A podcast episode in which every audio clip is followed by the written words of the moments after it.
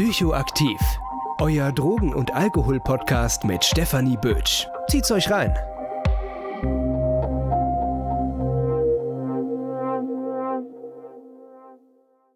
Hallo und herzlich willkommen zur ersten Podcast-Folge Psychoaktiv im Jahr 2024. Wunderschön, dass ihr wieder eingeschaltet habt oder vielleicht seid ihr ja auch gerade das erste Mal auf diesem Podcast. Dann herzlich willkommen. Mein Name ist Stefanie Bötsch, ich bin Suchttherapeutin und Sozialarbeiterin und wir sprechen hier alle zwei Wochen über psychoaktive Substanzen, über Substanzkonsum, über Abhängigkeit, über gesellschaftliche Themen rund um psychoaktive Substanzen und was mir sonst noch einfällt und was mich interessiert. Und das machen wir alles auf einer wissenschaftsbasierten Basis und wirklich so neutral, wie ich es eben kann, damit ihr euch selbst eure eigene Meinung bilden könnt. Ich habe so richtig, richtig Bock auf das Jahr 2024. Ich habe echt viele coole Themen für dieses Jahr auch schon ausgeguckt. Ihr könnt mir aber natürlich auch immer schreiben, wenn ihr findet, hey, dieses Thema sollte unbedingt mal behandelt werden. Da sollte mal jemand genauer draufschauen. Dafür bin ich hier. Schreibt mir einfach psychoaktiv.podcast, findet ihr mich auf Instagram oder einfach über meine E-Mail psychoaktiv.stephaniebötsch.de. Findet ihr aber alles in den Shownotes, darüber müssen wir gar nicht so viel verlieren. Wir kommen lieber gleich in das heutige Thema. Und zwar sprechen wir heute über Dry January. Nicht richtig, also es ist eher so mehr der Anlass, warum diese Folge heute aufgenommen wird. Denn Januar ist ja für viele Menschen so dieser Monat, wo man nach eventuell viel Alkoholkonsum im Dezember sich jetzt erstmal einen Monat Pause gönnen möchte. Und ich finde es erstmal sehr cool, dass es diesen Brauch gibt und dass der sich so weiterentwickelt hat. Der kommt ja eigentlich aus dem United Kingdom, aus dem Vereinigten Königreich und hat sich dann ja immer weiter verbreitet. Und ich finde, es ist immer ein super Moment, mal über Alkohol zu sprechen. Und wer jetzt meinen Podcast schon ein bisschen länger hört, könnte vielleicht denken, boah, Steffi, du hast doch erst letztes Jahr eine Doppelfolge zu Alkohol rausgebracht. Was willst du uns heute Neues erzählen? Habe ich noch ein bisschen was für euch. Also ihr könnt ruhig dranbleiben. Denn wenn wir über Alkohol sprechen und wie ich das auch in meiner damaligen Folge recht gemacht habe, geht es, wenn man von unerwünschten Wirkungen bei Alkohol spricht, also die negativen Auswirkungen von Alkohol, sprechen wir sehr häufig darüber, naja, dass es viele, viele Krebsarten befördern oder auslösen kann, dass es die Leber schädigt, dass es das Gehirn irgendwie schädigt und eben zu einer Abhängigkeit führt.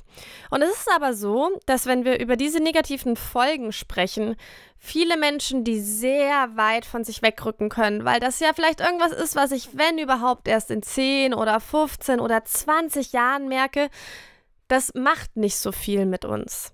Das macht man, das ist natürlich nicht geil, aber es macht halt wirklich auch nicht so viel mit einem, wenn die Konsequenzen nicht direkt sind.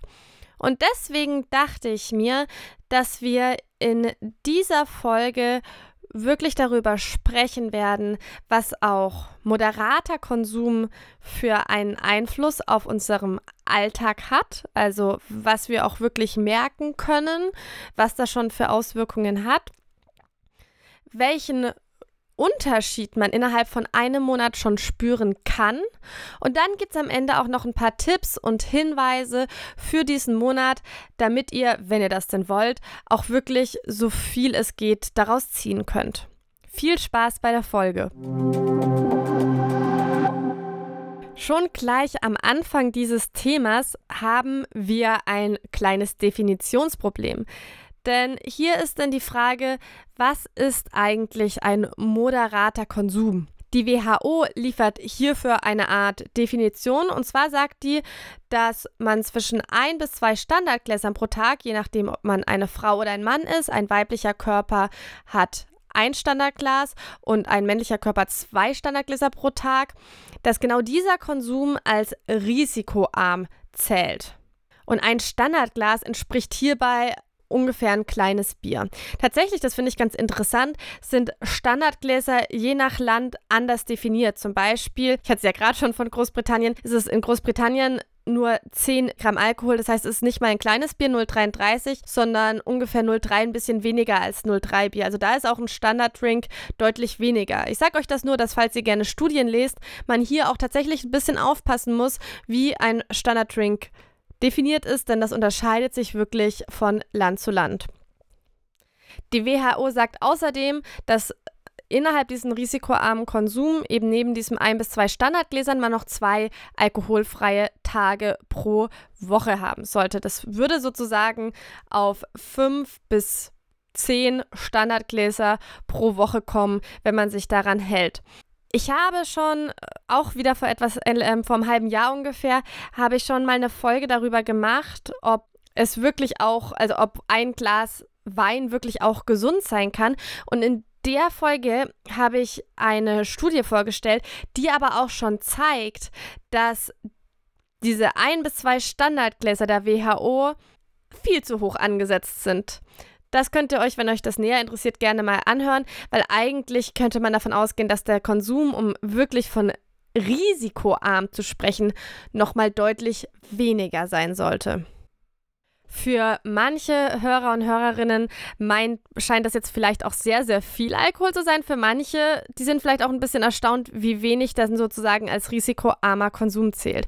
Aber wie konsumieren denn eigentlich die Deutschen? Wir sprechen ja relativ häufig von Abhängigkeit, aber wenn wir uns mal im Allgemeinen anschauen, was die Deutschen so aktuell trinken, dann kommen wir darauf, dass jeder Deutsche also jetzt im Durchschnitt, 91,6 Liter Bier trinkt, 20,7 Liter Wein, 3,2 Liter Schaumwein und 5,2 Liter Spirituosen. Das bedeutet, dass jeder Deutsche durchschnittlich 120,7 Liter an alkoholischen Getränken pro Jahr konsumiert. Und dementsprechend kann man davon ausgehen, dass wirklich viele, viele Menschen in Deutschland chronisch Alkohol konsumieren. Und mit chronisch meine ich hier nicht abhängig, sondern regelmäßig. Weil chronisch bedeutet im Prinzip ein regelmäßiger Konsum von mehrmals in der Woche ein bis zwei Standarddrinks und am Wochenende aber vielleicht auch mehr. Und das ist das, von was wir in dieser Folge ein bisschen ausgehen werden. So ein wirklich regelmäßiger Konsum, jede Woche Genau. Und das ist so ein bisschen unsere Grundlage für diese Folge. Und da möchte ich gerne mit euch drauf schauen, was das eigentlich macht, außer eben den Kater am nächsten Tag. Und als ich für diese Folge recherchiert habe, ist mir aufgefallen, dass es gar nicht mal so viele Quellen zu dem Thema gibt. Wir schauen uns, wie ich jetzt schon ein paar Mal gesagt habe, wirklich eher an, naja, was bedeutet denn übermäßiger Alkoholkonsum. Aber dadurch, dass wir in einer Gesellschaft leben, in dem Alkoholkonsum unfassbar akzeptiert und gefördert wird und man eher aus der Gesellschaft rausfällt, wenn man nicht trinkt, als wenn man trinkt, finde ich es schon sehr wichtig oder haben wir da schon ja eigentlich einen guten Grund, auch wirklich diesen moderaten Konsum, in Anführungszeichen, mal genauer anzuschauen und zu gucken, was der eigentlich macht. Aber keine Sorge, ich habe natürlich keine Mühen für euch gescheut und habe auch ein bisschen was dazu gefunden. Denn es gibt neuere Studien, die gezeigt haben, dass regelmäßiger Alkoholkonsum die weiße und graue Substanz im Gehirn abbaut. Kurz und auch sehr vereinfacht gesagt ist die graue Substanz dafür zuständig, Informationen im Gehirn zu verarbeiten. Dazu gehört Denken oder auch die Wahrnehmung und auch die Entscheidungsfindung. Und die weiße Substanz über und die weiße Substanz, die ermöglicht die schnelle Übertragung von Signalen zwischen verschiedenen Gehirnregionen und spielt dementsprechend auch eine wichtige Rolle bei der Koordination von verschiedenen Gehirnfunktionen. Und in dieser Studie wird explizit auch von Menschen gesprochen oder auf Menschen eingegangen, die circa sieben Drinks pro Woche trinken. Und bei dieser Studie war der Standarddrink wirklich auch 10 Milligramm. Das heißt, wir haben hier 703 Bier. Das ist weniger, als die WHO aussagt. Und natürlich ist es so, dass umso weniger man konsumiert, in der Regel auch die unerwünschten Effekte geringer sind. Aber sie sind da, das konnte eben gezeigt werden. Ihr findet übrigens die Links zu den Studien, die ich hierfür verwende, immer auf meiner Website. Da gibt es eben dann einen kurzen Artikel zu den Folgen und da speichere ich euch eben auch alle Quellen ab. Aber was bedeutet das jetzt ganz faktisch? Also an was merke ich es, dass die graue und weiße Substanz abgebaut wird? Und das merkt man daran, dass es eine Beeinträchtigung gibt in der allgemeinen Impulskontrolle. Das heißt, man wird impulsiver, es ist schwerer für einen, ja, verschiedene Impulse zu steuern oder auch zu unterdrücken. Das heißt, man kommt, man schießt vielleicht mal schneller mit etwas raus, was man eigentlich gar nicht so wollte, kann vielleicht auch mal aggressiver sein oder pumpiger reagieren. Aber es beeinträchtigt auch verschiedene kognitive Fähigkeiten, wie zum Beispiel unser Gedächtnis, unsere allgemeine Aufmerksamkeit, unsere Aufmerksamkeitsspannung, die Planung von Dingen und auch die Problemlösung. Es kann zusätzlich noch zu ein paar anderen Schäden diesbezüglich kommen, die eben genau daraus entstehen. Aber ich möchte in dieser Folge maßgeblich eben auf die Aspekte gucken, die man auch wirklich eventuell an sich wahrnimmt im Alltag, beziehungsweise auch einen Unterschied merken kann in dem Monat, in dem man nicht konsumiert. Ein weiteres Thema bezüglich regelmäßigen chronischen Alkoholkonsum ist auch das Thema Stress. Jetzt könnte man sich natürlich im ersten Moment denken, naja, aber der Alkohol, der hilft mir doch beim Stress. Denn wenn ich super gestresst und aufgedreht oder ausgepumpt von der Arbeit komme und mich dann erstmal zu Hause aufs Sofa setze, ein Wein einschenke, komme ich runter. Natürlich, denn Alkohol ist auch erstmal ein Downer. Er beruhigt uns, er fährt uns erstmal runter. Ich habe kurzfristig das Gefühl, der Stress löst sich im Drink auf. Und diese dämpfende, entspannende Wirkung ist uns auch erstmal wirklich recht. Und das stimmt vielleicht auch, wenn wir Alkohol ganz, ganz selten eben zu diesem Zweck nutzen. Aber es stimmt nicht mehr, wenn es unser tägliches Feierabendbier oder unser täglicher Feierabendwein ist. Bei regelmäßigem Alkoholkonsum kann es zu einer Dysregulation der Hypothalamus-Hypophysen-Nebennierenrinde-Achse kommen. Kurz die HPA-Achse, bei dem Wort bleiben wir auch. Und die HPA-Achse ist für die Cortisolproduktion verantwortlich. Und Gibt es hier eine Dysregulation, kann dies eben zu einer erhöhten Cortisolproduktion führen. Und Cortisol ist vor allem als unser Stresshormon bekannt. Und eine erhöhte Cortisolausschüttung kann aber ganz, ganz viele unterschiedliche Symptome haben. Nicht nur das, was wir jetzt automatisch mit dem Thema Stress verbinden. Es kann unseren Schlaf-Wach-Rhythmus stören. Es kann zu einem gestiegenen Blutzuckerspiegel kommen. Es schwächt unser Immunsystem. Es kommt zu Bluthochdruck, Übergewicht, wieder Konzentrationsprobleme und auch Libidoverlust, also dass man nicht mehr so viel Lust auf Sex hat.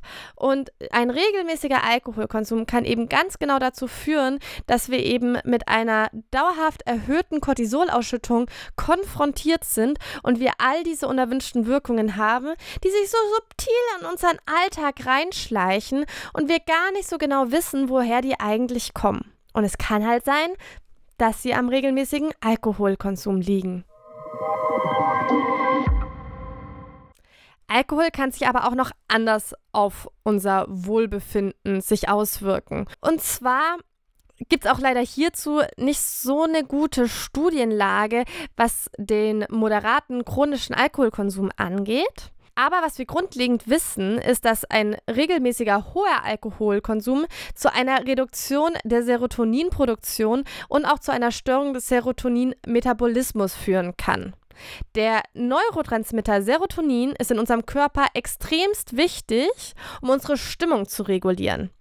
Und verändert sich nun unser Serotonin-Level, kann das eben verschiedene psychische Auswirkungen haben, wie Stimmungsschwankungen und so ängstliche Gefühle, im Englischen nennt man das Anxiety, oder auch depressive Symptomatiken.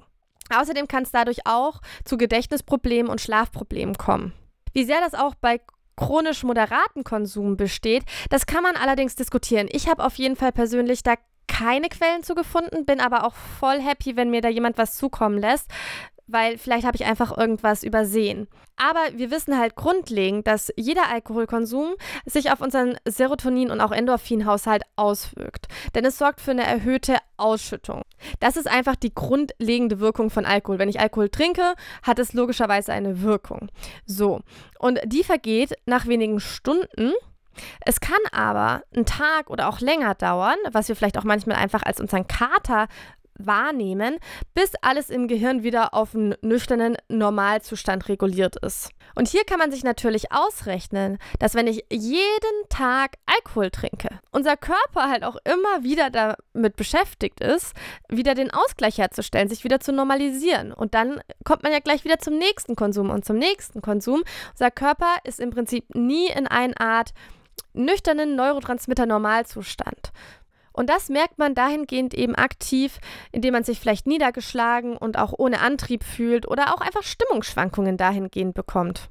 Und in einer anderen Studie wurde eben gezeigt, dass auch bei moderatem Konsum, wenn dieser aufgegeben wurde, es eine deutliche subjektive Verbesserung der mentalen Gesundheit aufgetreten ist. Und das maßgeblich bei Frauen in dieser Studie.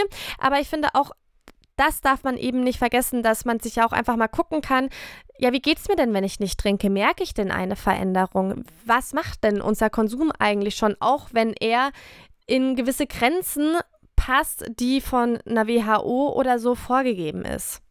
Und neben diesen psychischen Auswirkungen, die ich gerade benannt habe, kommt es natürlich auch noch zu physischen Auswirkungen, also körperliche Auswirkungen, die ich an dieser Stelle mal ganz kurz noch nennen möchte. Es ist, glaube ich, vielen Menschen klar, dass regelmäßiger Alkoholkonsum die Leber belastet, weil die muss den Körper ja auch wieder entgiften. Das ist damit ihre Aufgabe. Es kann zu einer Gewichtszunahme kommen, denn auf der einen Seite hat Alkohol teilweise sehr viel Kalorien auf der anderen Seite kann Alkohol eben auch Heißhungerattacken auslösen. Und auch bei einem moderaten Alkoholkonsum kann es zu einer Blutdrucksteigerung kommen, die sich, wenn man aufhört, Alkohol zu trinken, wieder normalisiert und kann somit eben auch Herz-Kreislauf-Erkrankungen fördern. Außerdem ist Alkohol bzw. sein Abbauprodukt Acetaldehyd ein Karzinogen und erhöht einfach das Risiko auf verschiedene Krebsarten, wie ich schon am Anfang gesagt habe. Und dementsprechend, und auch das darf man nicht vergessen, es gibt einfach auch einen negativen Effekt von Alkohol auf die verschiedensten psychischen und physischen Erkrankungen. Also auch wenn wir nicht sagen können, okay, diese physische oder psychische Erkrankung kommt direkt vom Alkohol, kann sie eben durch den regelmäßigen Konsum verstärkt werden. Werbung das Leben kann manchmal ganz schön unvorhersehbar sein. Und ein Unfall oder auch ein Ausbruch von einer schweren Erkrankung kann uns erstmal vor riesen Herausforderungen stellen. Am liebsten wollen wir uns in so einer Zeit uns einfach nur um unsere Genesung kümmern. Allerdings kann es sehr schnell dazu kommen, dass wir in solchen Fällen auch vor finanziellen Problemen stehen. Denn allzu lange Ausfälle in unserem Beruf sind in den staatlichen Leistungen einfach nicht vorgesehen. Und hier kommt dann die Berufsunfähigkeitsversicherung ins Spiel, die genau diese Lücke schließt. Das Problem bei der Berufsunfähigkeitsversicherung Versicherung ist nicht nur der lange Name, sondern auch den passenden Anbieter zu finden. Hierfür gibt es aber eine super Lösung und zwar Clark.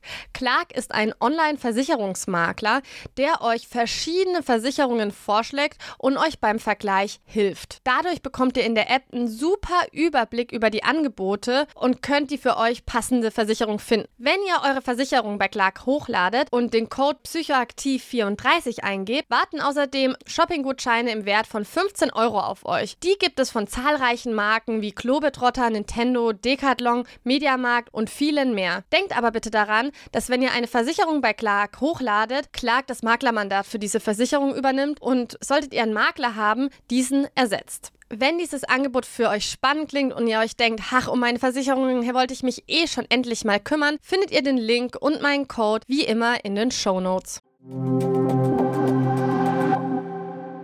So, und nun ist ja Dread January und du hörst diese Folge vielleicht, weil du dich entschieden hast, den Januar mal auszusetzen mit Alkohol und einfach mal zu gucken, was dir das bringt. Oder vielleicht dir auch zu beweisen, dass du es überhaupt noch kannst. Und was sich in diesem Monat verändert, das ist nicht so ganz einfach, das vorherzusagen, denn das hängt natürlich auch mit deiner Genetik, deinem Geschlecht und deinem Gewicht zusammen.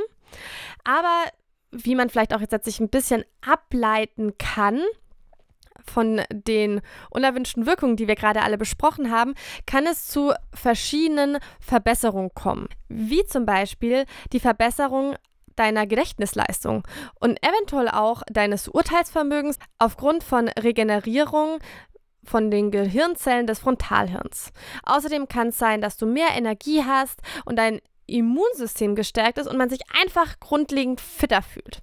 Die Schlafqualität kann sich verbessern und auch die Haut kann nach vier Wochen schon deutlich besser ausschauen, weil einfach der Körper nicht ständig aufgrund des Alkohols dehydriert ist und somit die Haut besser mit Feuchtigkeit versorgt werden. In vielen Fällen eher länger braucht als einen Monat. Da möchte ich euch gar nichts vormachen. Um hier bei einem moderaten, aber regelmäßigen Konsum auf eine Normalisierung zu kommen, kann man da eigentlich schon ein Dry February und ein Dry March dranhängen. Also so zwölf Wochen muss man das schon mal einplanen, wenn man da wieder ja, das Gefühl haben möchte, eine sehr gute Regeneration hinzubekommen. Zu guter Letzt möchte ich jetzt noch mit euch darüber sprechen, wie man so einen Dry January am besten für sich nutzen kann. Denn ja, vier Wochen sind halt auch keine ewig lange Zeit. Und die kann man sich natürlich auch dann doch noch so gestalten, dass es einen nicht ganz so stört, dass man nicht konsumiert. Und genau in dem Punkt setzen wir vielleicht mal an. Aber als allererstes ist ja die Frage, welches Ziel verfolgt man denn eigentlich? Denn hier gibt es natürlich auch mehrere Möglichkeiten. Denn vielleicht wünscht man sich einfach nur eine ruhigere und bewusste Zeit. Vielleicht ist es ja Alkohol maßgeblich mit Party verbunden und man möchte einfach mal ein bisschen chillen, so ein bisschen eine besinnliche Zeit sich einräumen, ohne dass Alkohol so eine große Rolle spielt. Also hier geht es nicht unbedingt um die Reflexion, was macht Alkohol mit mir, sondern eher so dieses, jo, mal Pause mit diesem Rambazamba und dem Gerummel umrum und äh, ich, ich chill jetzt halt mein Leben zu Hause. Aber, und da möchte ich eben genauer einsteigen, kann es ja auch sein, dass man wirklich auch mal über seinen Konsum, sei es Alkohol oder auch andere Substanzen, auch das ist ja möglich, nachdenken möchte, sich beweisen möchte, dass es auch ohne geht und das einem sehr, sehr wichtig ist. Und genau da schauen wir jetzt halt mal hin. Die erste Idee, die ich da euch mit auf den Weg geben möchte, ist, bewertet eure Stimmung Anfang des Monats. Diese Folge kommt ja am 4.1. raus. Das heißt, ihr könnt euch jetzt einfach mal kurz ein Blatt Papier schnappen und dann folgendes bewerten. Einmal eure allgemeine Stimmung, dann eure Schlafqualität, dann die Zufriedenheit mit eurem Körper, eure Lust auf Sex, euer allgemeines Stressempfinden und eure geistige Fitness. Und da legt er einfach mal eine Skala von 1 bis 10 an und schaut mal, welche Antwort auch wirklich so automatisch so aus euch rausschießt. Und schreibt es einfach mal hinter den verschiedenen Kategorien. Vielleicht fallen euch selbst ja auch nochmal eigene Kategorien ein. Und schaut mal, wie ihr euch aktuell einfach fühlt. Und dann könnt ihr eben diese Bewertung entweder jede Woche oder einfach am Ende des Monats nochmal machen. Das ist beides völlig okay, um zu gucken, ob sich da eine Veränderung eingestellt hat, ob ihr euch in irgendeiner Art und Weise anders fühlt. Mein zweiten Tipp, den ich euch mitgeben möchte, ist, dass ihr über diesen Monat versucht, euer Verhalten erstmal nicht zu ändern. Denn wie ich schon am Anfang gesagt habe, vier Wochen kann man sich auch gut außerhalb von Alkohol gestalten. Dann geht man halt mal nicht feiern, da geht man halt mal nicht in die Bar und man hat so ein bisschen den Antrieb, vielleicht ein bisschen was zu ändern, um dann nach diesem Monat schnell wieder zurückzuschlüpfen. Aber wenn man wirklich wissen möchte, welche Rolle Alkohol eigentlich in seinem Leben spielt und vielleicht auch, wie es über eigene Bedürfnisse hinweg täuscht, dann wäre es schon gut, einfach zu versuchen, genau das zu machen und den Monat genauso gestalten, wie man ihn eben auch mit Alkohol gestaltet hätte. Und dann das als Grundlage nutzt, um ja zu reflektieren, welche Rolle Alkohol spielt. Einfach sich zu fragen, naja, welche Aktivitäten haben mir denn Spaß gemacht nüchtern? Welche vielleicht nicht? Was fehlt mir? Und was gewinne ich? Und an dieser Stelle, und ich finde das immer auch so einen, so einen Denkfehler, ne? weil man kommt ja sehr schnell auf den Punkt so, naja, ich bin auf einer Party und irgendwie macht mir das ohne Alkohol nicht mehr so viel Spaß dass man schnell daraus den Rückschluss zieht, naja, ohne Alkohol habe ich keinen Spaß oder ich kann nur Spaß mit Alkohol haben, aber das ist okay, dann trinke ich halt Alkohol, ist ja nur dieser Monat. Und schaut mal, ob ihr es da schafft, mal ein bisschen umzudenken. Denn nüchtern hat man eben die Möglichkeit, seine Bedürfnisse und Wünsche wirklich an seiner nüchternen Person auszurichten. Und vielleicht macht, machen dann einfach ganz andere Dinge Spaß. Und dann kann man sich einfach mal auf den Weg machen und schauen, welche Dinge machen mir nüchtern Spaß. Das mag vielleicht nicht unbedingt sein, das, was man gesellschaftlich, was bei uns leider, ich betone das mit leider der Fall ist, nämlich Alkohol, Saufen, Feiern, Ballern, dass das sozusagen mit Spaß verknüpft ist. Aber man kann durch so viele andere Dinge richtig krass Spaß haben. Und da einfach auch mal auf die Suche zu gehen, was das denn sein könnte. Denn es ist nicht so, dass man nur mit Alkohol Spaß haben kann. Das könnt ihr mir glauben.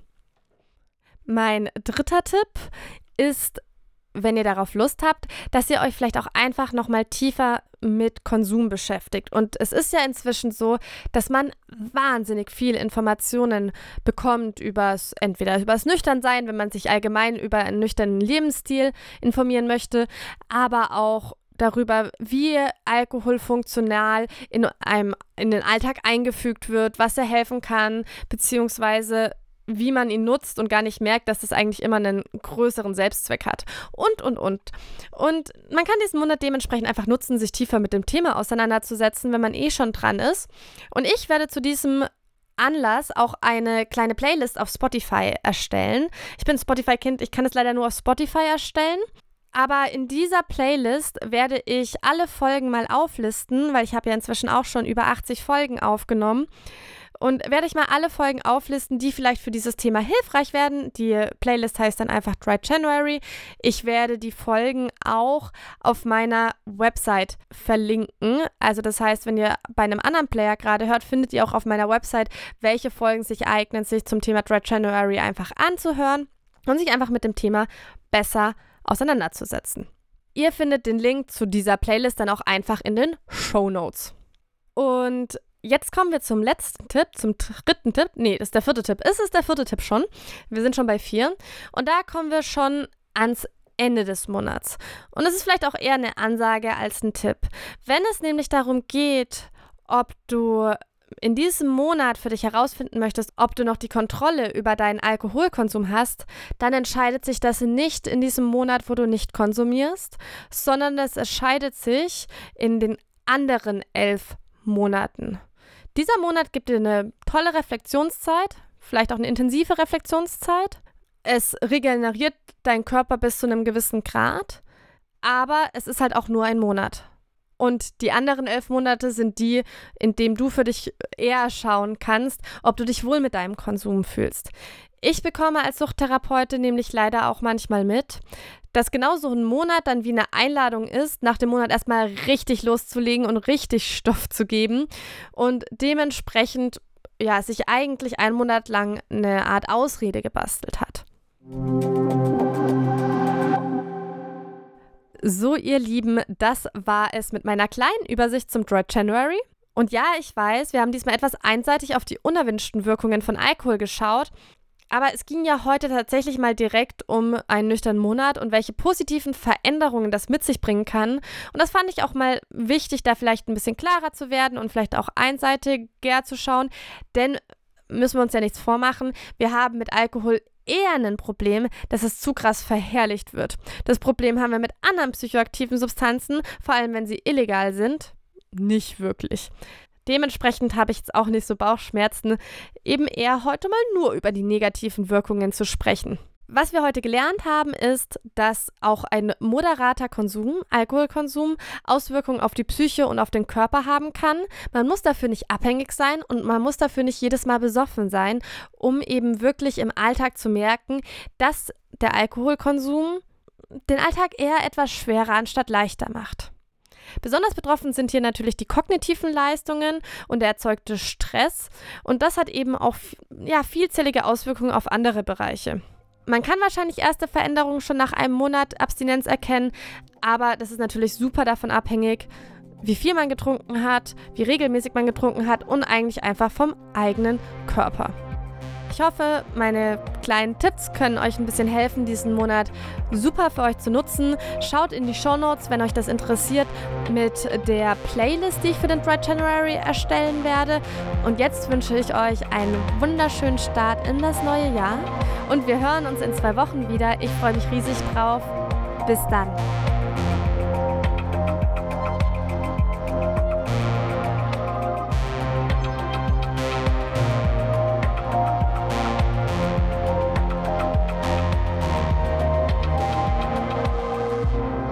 Das war Psychoaktiv, euer Drogen- und Alkohol-Podcast mit Stefanie Bötsch.